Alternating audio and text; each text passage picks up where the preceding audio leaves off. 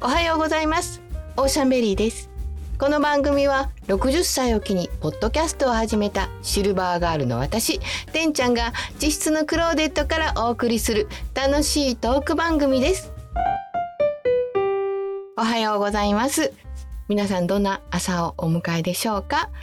今日はですね私の好きな食べ物の話をしたいと思うんですけどもうねだいぶはるか昔ですけども幼稚園のアルバムですね。卒業アルバム卒園アルバムにですね好きな食べ物はって書いてあるところに私はスイカって書いてあるんですね。小さい時あの冷蔵庫にスイカを入れてるとそうなんです。盗み食いをしてたんです。私 あのいっぱいパクパクって食べると怒られるんでね小さい時からねそういう知恵だけ回ったんでしょうね。なんか薄く切ってね冷蔵庫いっちゃ薄く切ってでチクシャクシャクって食べてで元に戻してで次もうこれぐらいで分かれんかなと思って薄く切ってシャクシャク食べてでもまあ大人から見たら分かりますよねなんか包丁の跡とかねまな板の跡とか何年生ぐらいまでしてたんでしょうねそのようなことを。なんかで大人にしたらもうかなんこやなって思ってたかもしれませんけど私にしたら思いっきり食べてみたいっていう気があってスイカをね大人になったら絶対に自分でスイカを買って独り占めして食べるっていう夢があったんですね。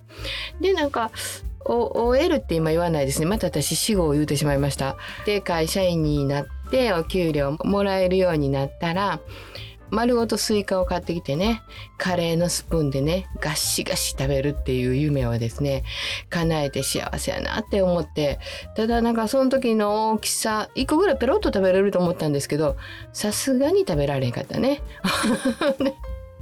い や無理はしたあかんね。はいそんなスイカの思い出があるんですけどももともとアフリカを起源にしてるみたいで紀元前のエジプトの壁画にスイカを栽培してる様子が描かれてるみたいで砂漠でねあのようなみずみずしい果物っていうのは大変重宝されたんだろうってやっぱり私も思いますもんね。日本へは江戸時代に入ってきたみたいですね。でまあやっぱり高級品やったんでしょうね。明治以降に一般の食卓へと広がったっていうことですね。スイカってねあのウリ科のスイカ属で分類されるんですけどもつる性の植物ですよね。あのスイカ畑っていうのね昔はいっぱいあってよくよくうちもちょっと畑してたことがあったのでスイカ作ってもらったり母が信州だったんでねそこに行ったらスイカがもういっぱいなっててもう何何ていうの？天国っていうかいやパラダイス？スイカがいっぱいって本当好きだったんですよね。本当にそんな風に思った思い出がありますけどね。まあでもスイカってほとんど水分で90%以上は水分ですからね。だからこうジューシーなんでしょうけどね。スイカにも花言葉があってえ？ごめんなさい。花言葉やねんけどこんな花言葉聞いたことない、えー、スイカの花言葉。かさばったもの。どっしりしたもの。そのまんまや。ん これそのままやけど花花言葉やのになんかこう花言葉ってなんていうの叶わぬ恋とかねえー、気高き愛とかなんかそういうもんや思ってたんですけどこういう花言葉もあるんですね。それがちょっとびっくりしましたけどね。そしてスイカには美容効果やダイエット効果など嬉しい栄養素がいっぱいあります。そんなん知らんと味だけが好きやった。あのトマトに含まれてるリコピンがスイカにも多く含まれててだから赤いんかな？これは私の想像で別に知らないです。何も。あれですけどその浮遊量はトマトと比べて1.5倍って非常に高いです。えー、このあそうそう。だからそのリコピンは活性酸素を除去したりシミやしシミ言えてない？シミやシワの予防になり美容効果があると注目されている成分、うん、聞いたことあります。その他にも血糖値を下げたり動脈硬化え？動脈硬化症を予防してくれる効果も期待できます。ええやん。ね中高年に。すごくいい。血糖値は私知らないんですけど動脈硬化気味なんですよ。ちょっと。あの若い時おいたしたわけではないんですけど 体質ですけどね。だから気をつけないといけないってお医者様に言われてるんですけどもスイカの種や種子かな？スイカの種や果肉にはカリウムという疲労回復や利尿作用がある成分を多く含んでいます。これはね利尿作用はあの何？体を持って知ってますけども疲労回復もあるんですね。疲労回復とかもあるんで夏の暑さや疲れ切った体に優しくて水分補給もできるしね。夏バテにも効果があるってすごくいい果物ですね。食べ過ぎるとやっぱりさっき言いましたけどお腹が冷えるので普通に食べましょう。丸ごと1個。スプーンでガシガシはやめて普通にお上品にいただいたらとってもいいことがありそうです。最近ねなんかこうお値段がいろいろ上がってると思うんですよ。野菜にしてもねちょっとずつもう玉ねぎとかね。ちょっと手届かへんけど食べますけど。でもねトウモロコシってそんなに高くないなって思うんですね。今私トウモロコシ美味しそうなんがいっぱい出ててまあ旬ですよね。7月とか8月はまあ、場所によりますね。としてね黄色い実が美味しいじゃないですか。今あの黄色いのっていうのはスイートコーンって言いますよね。スイートコーン自体が呼吸してその糖度がすごく高いのでトウモロコシ自体の呼吸による鮮度低下が激しいんですって。取りたては生で食べれるっていうじゃないですか。ほんまかな？ほんまかな？食べれそうですけどね。あのプリプリッとしててね水分が多そうでいやこれ美味しそうな色してるっていうのはまあ食べても大丈夫なような気しますけどね。そしてトウモロコシってびっくりしたんですけどね。まあびっくりせえへんか。見た目がそうかな。イネ科の植物らしいですね。そしてエイカまたは実はの黄色い部分ですね。実の部分ですよね。一見すると種のように見えるイネ科の植物特有の果実のこと。薄くて硬い果皮の中に一つの種子が含まれてます。あれがね一つ一つ種ですもんね。トウモロコシはね黄色い白い赤茶紫青濃い青などがあって あるあるあのいろんな色のありますよね国によってねあの好きなものとかあるし日本はもう本当にスイートコーンばっかりですよねそそして私あのトウモロコシ畑に行って燃えたことがあるんですよその高いところをポキッポキッポキッってこう取って収穫したんですよ。あのトウモロコシポキって剥いたら上にねあのよく絵があるふさふさふさとした毛みたいのが出てますよね。あれね K は K で天ぷらにしたらなんかシュワシュワっとして美味しかったです。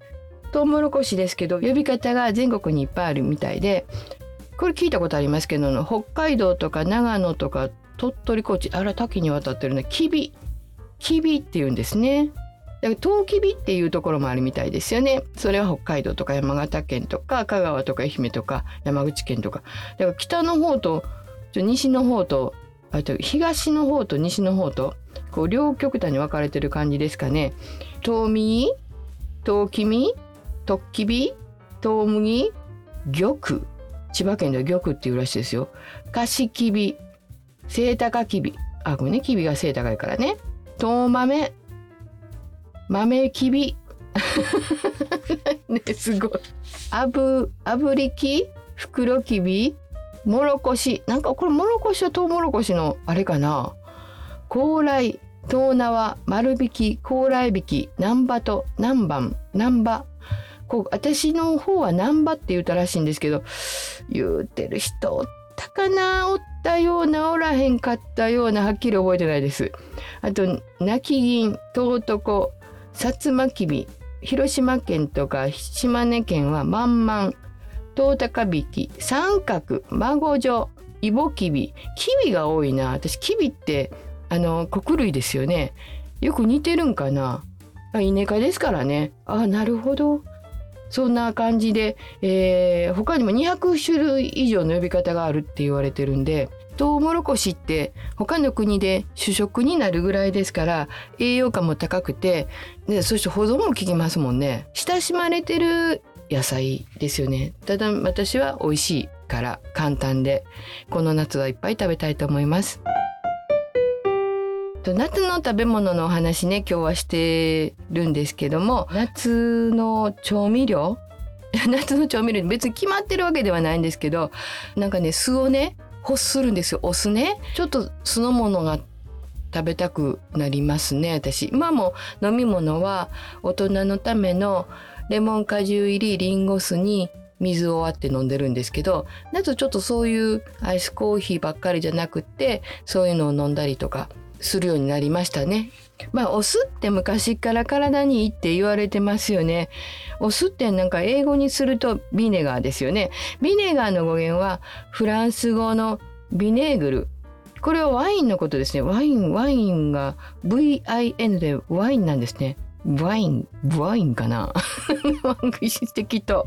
そして AIG RE の酸っぱいを合成した言葉。つまり酸っぱいワイン。お酒が酸っぱくなったものを酢というの。ごめんなさい。60年生きてて酢は酢で作ってると思ってました。ちょっと面白いと思ったのが中世フランスでは黒死病っていうね黒くて死んでしまう病ですかね。黒死病が蔓延した頃4人の泥棒が酢にハーブやスパイスを入れたものを愛飲する飲んでた飲んでたんですね。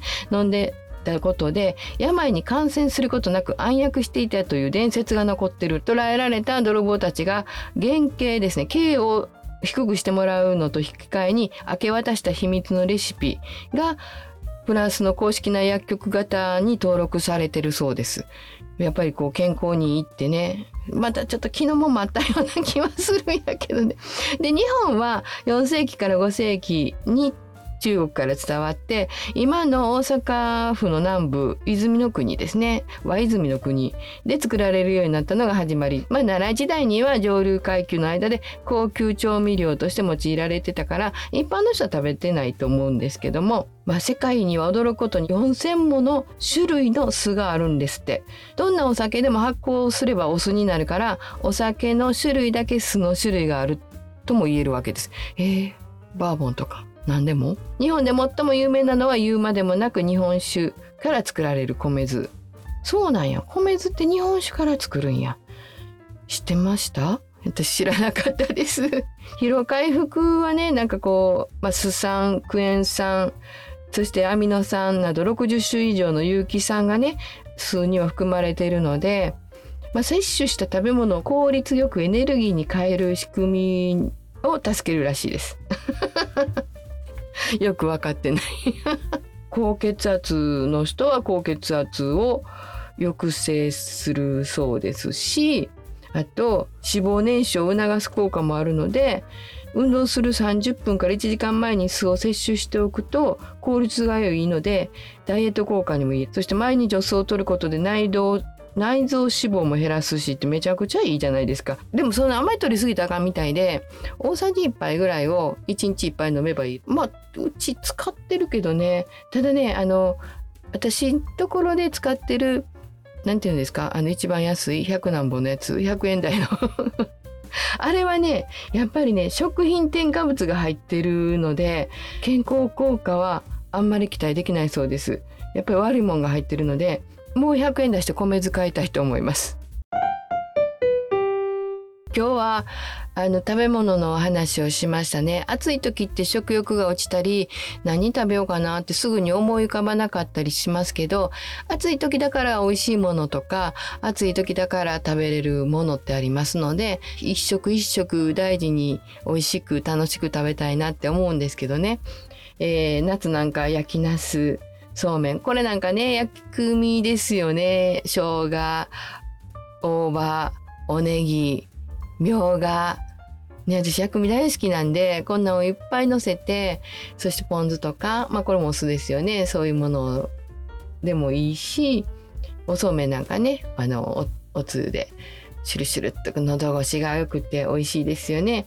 枝豆ね。枝豆もトウモロコシと並んで美味しいですね。その茹でたて湯気ほかほかでこうあちあちゃとか言いながらね食べるのめっちゃ美味しい。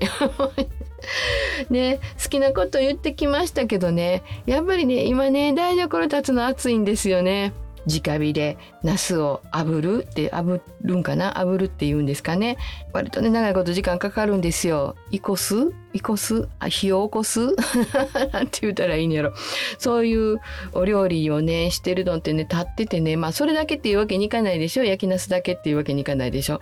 でもかかる割にねシュッと食べちゃうの焼きナスってね。でも美味しいけどね。そういうことを積み重ねて作ってくださってる人にね感謝してありがとうって本当に思いますよね。作ってる人もね無理しない方がいいですよ。暑いから。もうそんなあの焼きナスとか暑い時言わんといてってはっきり言いましょう。楽しましょう。一人で追うことないです。暑いのに。ほんまに。なので食べる人はね作ってこのねくださっ暑い中作ってくださった方にねちょっとあのあ美味しそうと思ってわ大変やったかなとか暑いのにありがとうって思ってその感謝の気持ちを持ってもらえるとね嬉しいなって作ってる人はもっと思います。お別れの時間が近づいてきました。この番組は毎週火曜日の早朝に配信しています。朝の習慣で聞いていただけると嬉しいです。